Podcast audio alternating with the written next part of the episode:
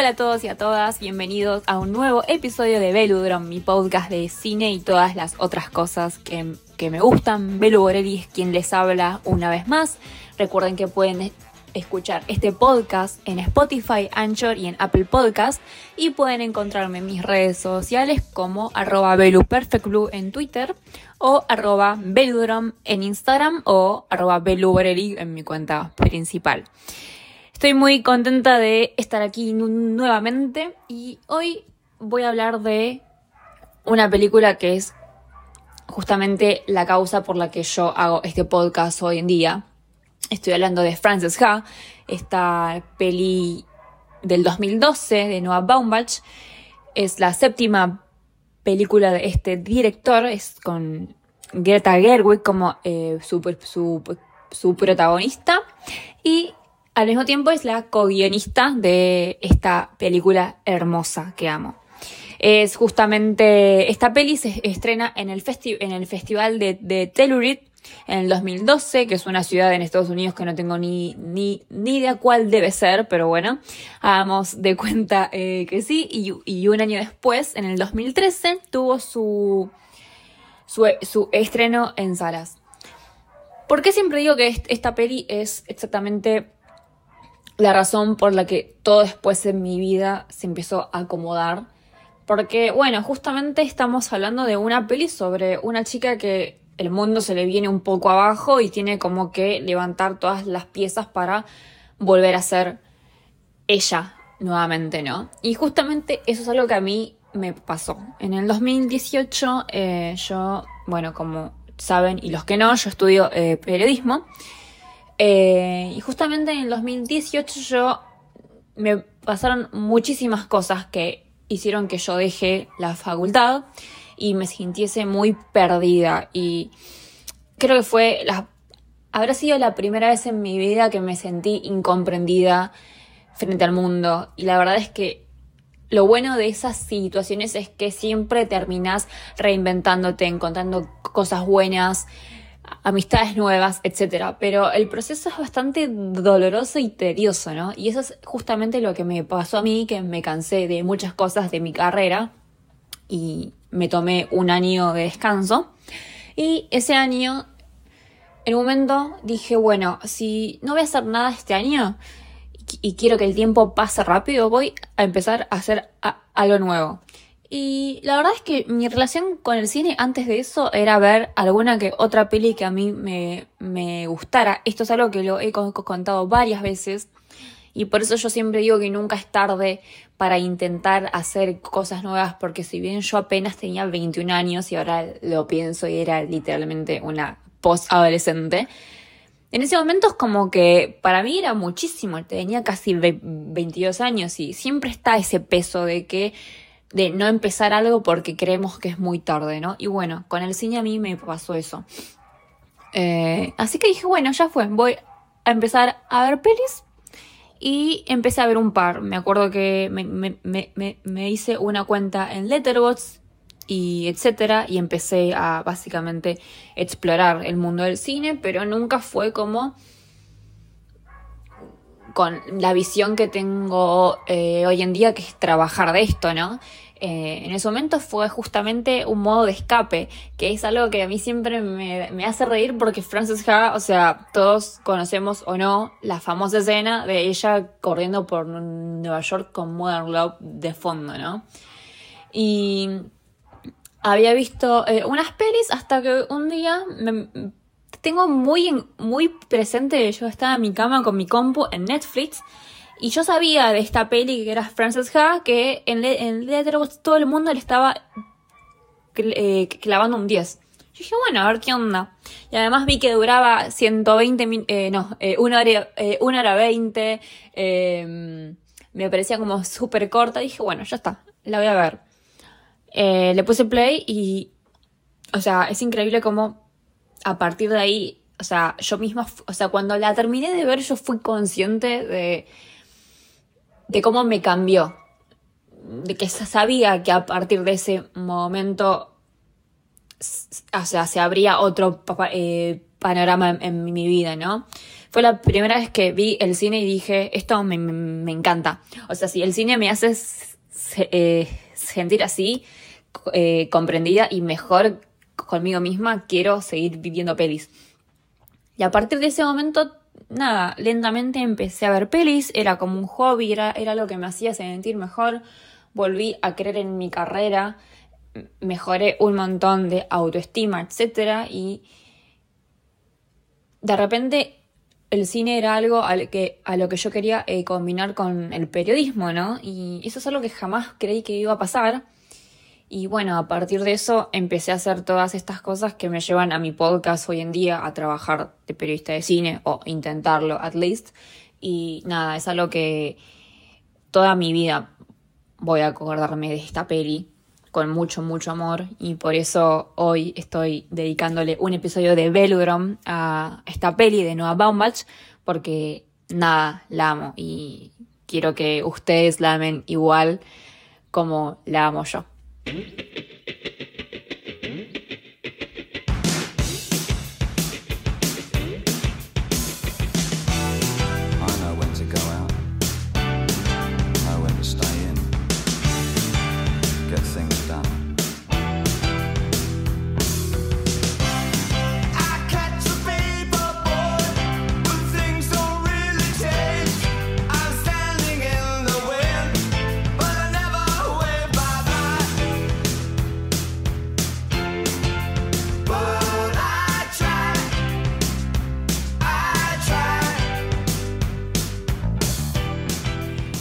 Es una película sobre una chica que está en sus 20 años que tiene una crisis personal. Es bastante inesperado, ¿no? Cómo se empiezan a dar las cosas en su vida. Ella es una bailarina que vive con Sophie, su mejor amiga, en Nueva York. Todo marcha bien, parece, parece que tienen una vida eh, soñada en la gran ciudad, hasta que de repente Sophie, su mejor amiga, se, eh, se muda. Y eso es como el catalizador para que esta crisis en la vida de Frances arranque, ¿no? Eh, me gusta mucho que la película al principio es como un epílogo, que me hace acordar mucho a Marriage Story, si, si es que la vieron, recuerdan que el principio es recuerdos hermosos de la pareja de Scarlett Johansson y Adam Driver, que dura como unos tres minutos, es hermoso, es todo rápido y de repente se termina y es la separación de ellos. O sea, es lo que podría seguir siendo versus lo que es, ¿no? Y siento que un poco en, Frances Ha pasa exactamente esto. Que al principio este, esto, en flashes ves a Sophie y a Frances en la ciudad, comiendo, yendo a fiestas juntas, corriendo en el subte. Todo muy lindo y siempre estando de la mano, ¿no? Como si nada les importara porque el mundo es de ellas. Y entonces, claro, Frances está en su bruja hermosa con su amiga. Y justamente hay una escena en la que me encanta, que es como Frances está en su mundo con ella, porque la escena en la que está su novio, que es al principio con la que corta, eh, con quien corta, eh, el pibe como que le dice de mudarse juntos, o sea, como que le da un, plan a largo plazo con ella y ella como que mucha bola no le da, en un momento la llama Sophie ebria y se ríe y el pibe como que la mira con una cara de flaca, tipo, te estoy tipo diciendo de, de mudarnos juntos y me dijiste que no y ahora estás atendiendo a tu amiga, o sea, se, se, nota mucho que Frances está en una sintonía muy linda con Sophie y el novio y el resto del mundo en otra, ¿no? Eh, y nada, entonces cuando se termina todo ese, esa suerte de epílogo es cuando empieza a pudrirse, ¿no? En, en, en, la peli. Esto es algo que a mí me, me, gusta mucho de Noah Baumbach, que es esto, como es todo precioso y de repente hay un corte y decís, no puede ser que esto me esté eh, pasando, ¿no? Bueno, entonces Frances recibe la noticia que, que Sophie se muda y ahí es como que ella empieza a sentirse un poco olvidada por su amiga y como que a medida que va pasando la película te empezás a, dar cuenta un poco lo dependiente que era Frances de, de Sophie, ¿no? Justamente cuando Sophie le plantea que se muda, Frances le dice, pero yo, o sea, medio que corté con, con mi novio porque pensé que íbamos a seguir viviendo juntas. Y como que Sophie hace la de ella, y es que, cosa que está muy bien, pero como que siento que en cierto punto Sophie tiene un cierto nivel de maduración, ¿no? Que mm, al que al que Frances capaz aún no llegó. Pero aún así ya está muy desprotegida cuando Sophie se muda y un poco se empiezan a distanciar y Sophie de repente se pone de, de novia con un pibe con el que hasta hace un mes antes como que, nada, medio como que no le veía mucho futuro, ¿no? Pero al mismo tiempo el accionar de Sophie es un poco como, obvio, es independiente, pero yo no sé hasta qué punto es egoísta. Yo creo que lo que hace está bien, pero eh, también entiendo el, el dolor de Frances, ¿no? Porque creo que, no sé, todos nos toca estar en ambos lugares en, en cierto punto de la vida, ¿no? Entonces, nada, es como que, claro, esto en la vida de Frances es un montón. O sea, es una nueva mudanza. Amigos nuevos que está viendo qué onda. Está, está viendo si la compañía de ballet en la que está la va a mandar de gira. Que encima al final eso no, no pasa. Cortó eh, con el novio. Entonces hay un montón de cosas que obvio en su vida le empiezan a desestabilizar. Es, o sea, es ella en contra del mundo y tiene que básicamente ver cuál es el lugar en el que ocupa, ¿no? Y eso obvio siempre lleva tiempo y duele mucho. Me olvidé de una aclaración que es muy importante, que esto después lo voy a retomar, pero me parece importante de, de, decirlo, y es que Francesca es una peli del 2012, pero aún así es una peli en blanco y negro. Y no es, eh, no, es, no es casual que justamente sea en blanco y negro, pero bueno, eso lo voy a contar en unos minutos más tarde. Entonces, bueno, como decía, es una película sobre el contraste de cómo vos te ves y cómo te ve el mundo, ¿no? Los demás. Que es algo que es muy importante, aunque siempre, obvio, siempre lo importante es cómo nos vemos nosotros. Pero, ¿qué pasa cuando un poco el exterior tiene un poco más de razón que vos, ¿no? O sea, como que chocan esas dos posturas. Justamente Noah Baumbach, en una entrevista a The Guardian en el 2012, un poco antes de que saliera Frances Ha, él cuenta que básicamente todas sus películas son autobiográficas y que esta no es la excepción. Eh, al que le gusta Noah Baumbach, esto ya lo sabe, al que no, bueno, esto justamente, el, director es muy autobiográfico en sus pelis y eso es algo que a mí me hizo empatizar mucho y me encantó y por eso justamente Noah Baumbach es de los primeros directores que yo que fueron mi puerta del cine. O sea, no es mi top 5 directores favoritos y fue de los principales. Y por eso es muy importante para mí, ¿no? Y bueno, eh, y el periodista como que, eh, que le, le, dice, pero ¿cómo en Frances Ha si la protagonista es una mujer y como que, qué sé yo? Y él, bueno, justamente cuenta una anécdota que cuando él tenía 20 años, eh, bueno, él ama a Woody Allen y él siempre dice que eh, Woody Allen fue su principal exponente de la cultura pop y por quien hace pelis hoy en día, ¿no? Y mm, él justamente dice que cuando tenía 20 años eh, él estaba muy cebado con hacer gags, sketches, pelis más tirando a la, comedia que hace Woody Allen, ¿no? Y justamente como que se dio cuenta que en eso era malísimo y como que la gente lo notaba y él también y eso fue lo que hizo que tuviese una crisis de identidad muy importante, ¿no? Eh, y justamente él me, menciona esta cosa del contraste de cómo se ve uno y cómo te ves del, otro lado del espejo, ¿no? Eh, y que justamente a partir de ahí él pudo él se toma unos años para ver qué quería hacer de verdad en el cine. Y así es como él en el 2005 vuelve eh, con su peli The, Squid and the Whale, que es básicamente la historia sobre el divorcio de sus padres. O sea, cambia mucho su, su manera de hacer pelis. Si ustedes, si ustedes ven las películas que hacía antes, tienen su cosa de él, pero son unas pelis son un poco diferentes. Yo amo todas igual, pero bueno.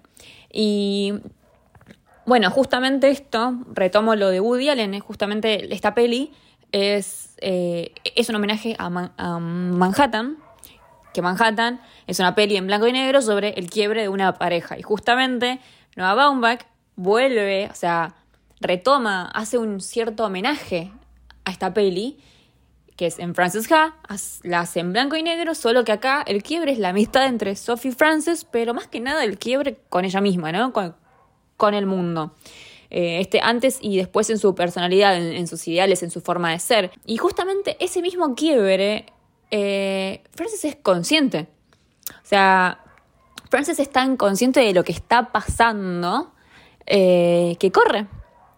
Y correr de vos mismo medio que no sirve de nada, ¿no? Como que a corto plazo parece una buena idea, pero al fin y al cabo no sirve de nada. Y esto es algo que lo podemos ver en la peli, que es, eh, está la escena, la famosa escena de Modern Love de fondo, ella corre de todo, de Sophie, de sus inseguridades, de la incertidumbre, de todo. Y obvio, está muy bueno la adrenalina, ¿no? Pero a, la larga te la das eh, contra la pared porque no sirve de nada correr de lo que te da miedo, ¿no? Y esto es una... Yo no sé si Noah Baumbach habrá visto la película Silvia Prieto para ver, para inspirarse en Frances Ha, pero real, real, real, realmente hay un guiño que yo siempre lo encuentro en Silvia Prieto de Martín Rechman, es una peli nacional para quienes no la eh, conocen, que es sobre una mujer que al cumplir 27 años se eh, entera que hay otra persona que se llama Silvia Prieto eh, como ella. Y entonces empieza a tener alta crisis de identidad que hace que ella se vaya a Mar del Plata o como a despejarse un poco. Entonces, Silvia Prieto y Frances Ha es como que ambas corren hacia lo, mismo y de lo mismo. Corren de uno y hacia uno, ¿no? Y me parece muy hermoso. Yo Justamente Frances Ha y Silvia Prieto las vi más o menos en la misma época y me parece muy hermoso. Amo mucho el concepto de películas, o sea, este microgénero de películas de mujeres que corren de ellas mismas y se reencuentran con quienes eran. Me parece que es algo, nada, es muy poético y es muy lindo y nada, me, me gusta mucho porque, no sé, siempre veo que es una representación muy muy, muy real, o por lo menos para mí, ¿no?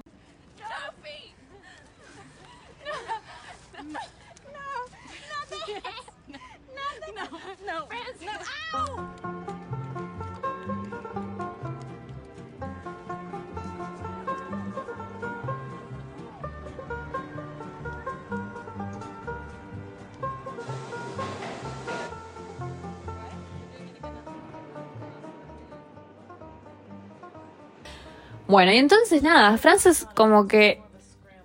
Hay gente, o sea, hay una teoría que siempre veo que es que Frances como que un poco gusta de Sophie. Bueno, ustedes pueden creer lo que quieran, pero yo la verdad me parece que es una boludez. Yo, yo nada más siento que Frances llega al punto en el que tiene un poco de envidia de Sophie, ¿no? Pero no porque la odie, porque sea mala o lo que sea. Yo creo que un poco esta peli humaniza ese sentimiento, porque claro, Franz se siente re abandonada eh, por, Sophie y Sophie de repente pega chongo, se pone de novia, se muda con, la eh, con el novio. En un momento, bueno, eh, ella se va de viaje a Japón con el novio. y a Frances, le, al novio, le parece un estúpido y como que no puede creer que, que Sophie medio un poco la haya abandonado por él. I do love him. Since when? When did this happen? It's been happening. That's fucking bullshit. Come on, Sophie. No, you're bullshit. And you're making me feel really bad right now. I want to love him if you love him, but you don't love him. I do. Sophie, I fucking held your head while you cried. I bought special milk for you. I know where you hide your pills. Don't treat me like a three-hour brunch friend. Esto es algo que también se, mm, se refleja con sus roommates cuando ella está con cuando ella vive un tiempo con Adam Driver y el amigo, eh, que ellos, gente artista, guionista de la clase alta de Nueva York y tienen un departamento que anda a saber cuánto sale y son tipo los chetos, los amigos chetos Y ella eh, entiende que ella no está en su nivel económico. A ella le, cuesta un poco más, ¿no?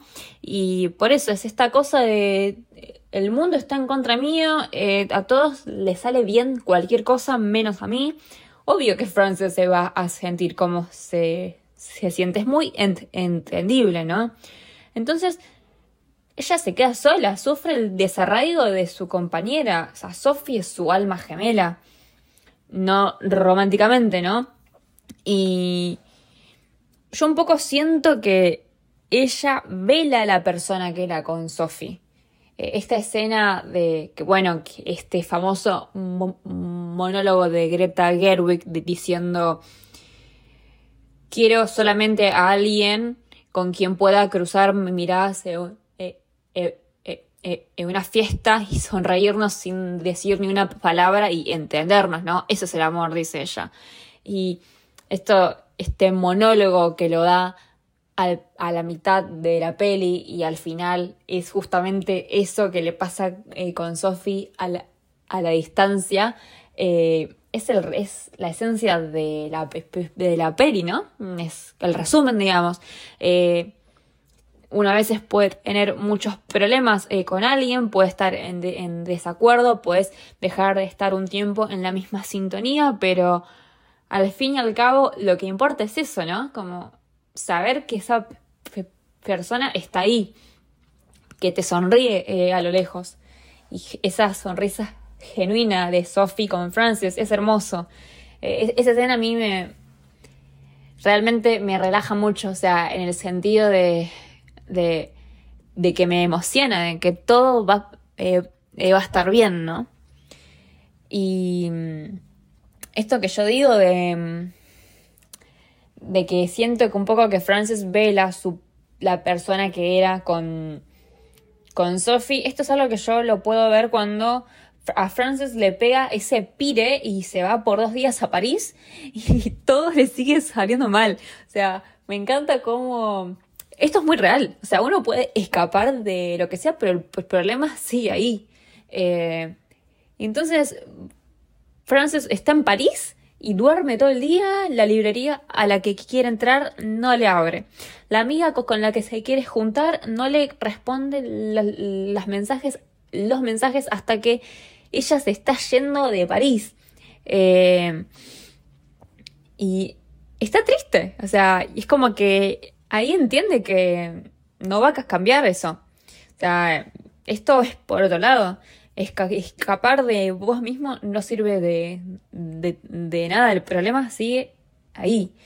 Y yo siento que cuando ella vuelve se empieza a dar cuenta de esto, ¿no? Como que al fin y al cabo todos estamos sufriendo y estas cosas nos pasan, ¿no? Como perder un poco el egoísmo de la situación, ¿no? Es bueno, está bien, yo no soy la única que le está mm, pasando esto. Esto es algo que siempre o sea, por analizarla, digamos, lo puedo ver cuando ella está en los dorms de la facultad, ella, ella vuelve a la universidad y para eh, ganarse unos mangos y duerme en las habitaciones del campus. Y hay una escena en la que ella está yendo a su habitación y hay una chica más joven que ella llorando tipo desconsoladamente en el piso y le pregunta tipo, como que le pregunta qué onda y ella mucho no le quiere decir, pero ahí como que yo siento que un poco se da cuenta, ¿no? De, de, de que no solo a ella le pasa esto y no porque alguien parezca tener una vida soñada, eh, significa que está bien por dentro, ¿no? Y justamente en, cuando ella está en la, en la facultad, que está sirviendo tragos en esa reunión, ese evento de la facultad, con un montón de, gente re, que aparece Sophie llorando con el novio y está en pedo y medio como que lo boludea y le dice que estaban ahí por el funeral del abuelo de Patch, que es el novio, pero como que eran re nazis y como que eran eh, unos boludos. Y Sophie tuvo eh, un aborto y te das cuenta que ella está en Japón con su novio y no es, y no, no, y no, es feliz. O sea, es exactamente lo mismo. Sophie se va para Japón, Frances se va a Francia y al fin y al cabo puedes tener todo, puedes eh, eh, eh, tener un novio con un laburo regroso y vos igual, puedes tener plata para irte a París, pero al fin y al cabo ambas están un poco en la miseria, ¿no? Y si bien Sophie lo camufla un poco más, ella misma le dice a Frances como que, nada, que abortó, que no iba a tener el bebé igual, eh, entiende que Patch no es la persona como que ella un poco creía que era, o capaz que siempre supo, porque algo que a mí siempre me hace ruido es como que Sophie también siento que un poco está escapando de ella misma al principio. Porque ella es como que al principio de la peli lo menciona Patch como que era un boludo, como que en un momento como hasta como que dice que ni siquiera eh, como que sexualmente como que le copaba mucho y de repente un día para el otro se muda con él. Y Sophie también siento que un poco logra hacer las paces eh, con eso, ¿no? Como porque al final se queda eh, con Patch, ¿no? Y no parece, o sea, infeliz con eso. Como que yo siento que un poco ella humaniza a su novio y se da, y se da cuenta quién es y a pesar de eso lo sigue eligiendo igual. Pero siempre y cuando su amistad eh, con Francis quede salvada, ¿no? Y nada, esta escena en la que viene Sophie ebria después de esta reunión, que el novio se calienta mal porque medio como que lo hizo eh, eh, pasar vergüenza. Ahí, ellas se reencuentran y como que se dan cuenta, ¿no? Que se tienen igual la una a la otra. No importa que estén distanciadas. Como que siempre una le va a estar sosteniendo el pelo a la otra si tienen que vomitar, ¿no? O quebrar, o llorar, o lo que sea. Eh, y es algo que a mí, esa escena me gusta muchísimo. Pero aún así, eh, al otro día, cuando Sophie se va corriendo, Frances la va a buscar grita en medio de la calle. Y es como si la estuviesen abandonando de vuelta. Queda sola una vez más. Eh, siento que este tema del escapismo está eh, todo el tiempo en, en, la peli. Y me parece que está muy, muy, muy bien representado.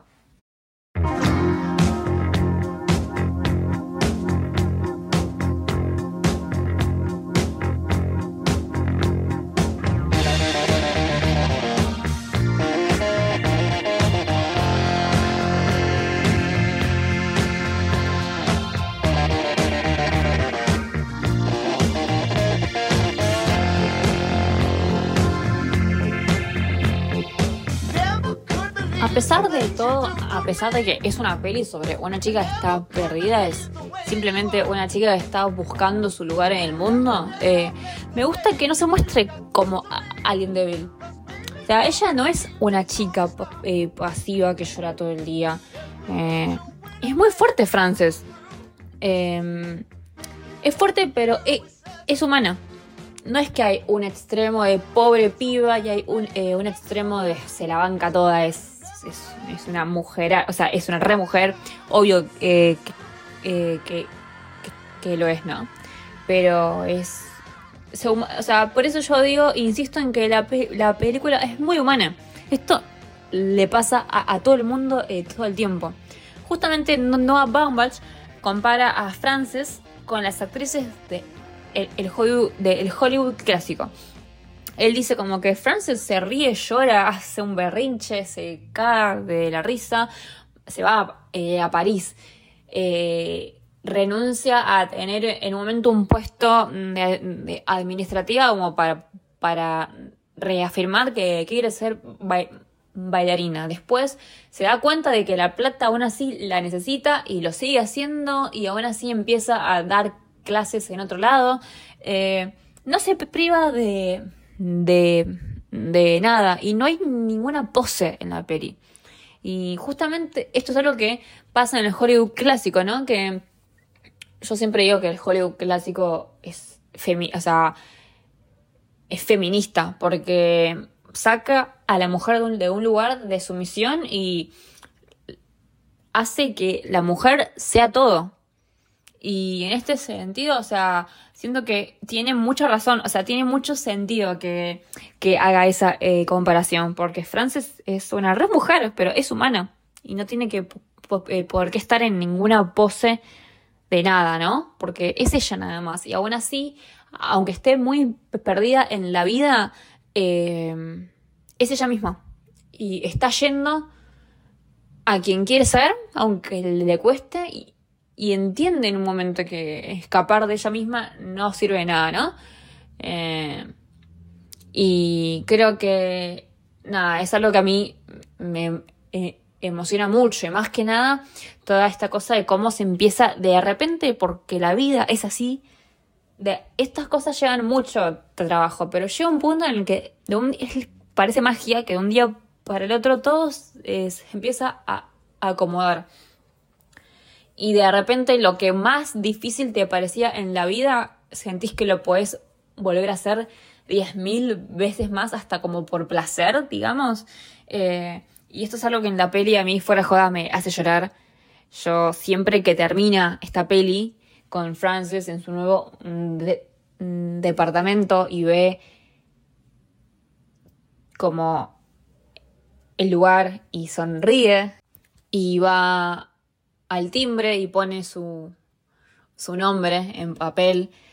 Y realmente no, no, no recuerdo, ves en la que la peli termina, ves los créditos y se escucha Murloc de fondo y yo tipo me caen las lágrimas. O sea, es de emoción, no de, eh, de, de, de, tristeza, porque hay que ser muy fuerte, ¿no? Para poder salir de esas situaciones. No hay nada peor que estar peleado eh, con uno mismo, ¿no? Es muy lindo ver la escena final que está su grupo bailando y ella está re feliz y lo ves al, chico que, al pibe que, con el que eh, eh, compartía departamento con Adam Driver y como que le dice algo así como que, nada, como que todo como que le salía mal, era undateable, ¿no? Como él le, le dice a ella y nada, es como que ahí ves como que literalmente a todo el mundo le pasa esto eh, todo el tiempo, ¿no? Yo creo firmemente que es una peli que la tiene que ver todo el mundo. Francesca es realmente es una carta de amor para cuando más la, necesitas y cuando crees que literalmente nada en la vida tiene sentido y re que sí, tiene mucho sentido, solo que hay que encontrarlo, ¿no? Hay que saber por qué estás en esta vida, ¿no? Y si no lo sabes, no, no, no eh, pasa absolutamente nada. Lo que está bueno es intentar encontrarlo, ¿no? Porque ese es el motor para todas las cosas que después hacemos luego. Y también me gusta que un poco humanice, repito esto, pero porque me parece muy importante, el estar mal. O sea, es horrible estar mal pero se, a veces se necesita, ¿no? Para poder empezar un nuevo capítulo en nuestras vidas y ser siempre mejor. Y la verdad es que a mí no solo me hizo sentir bien conmigo misma, sino que cambió absolutamente las reglas del juego para mí y eso es algo que realmente lo voy a agradecer hasta el día eh, que me muera, es realmente impagable.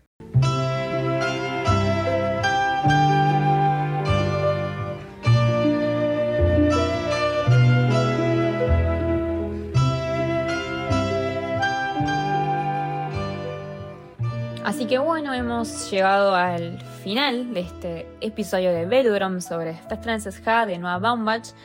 Hace un montón que quería hacer el episodio de esta peli nunca encontraba el, momento indicado. La, volví a ver hace unos días y dije, es ahora. Así que nada, espero que les haya gustado mucho el episodio de hoy. Saben que pueden encontrarme en mis redes sociales como arroba en Twitter y arroba en Instagram. Este podcast lo pueden escuchar en Spotify, Anchor y Apple Podcasts. Soy Bebe Luguarelli y espero que les haya gustado. Hasta la próxima. Adiós.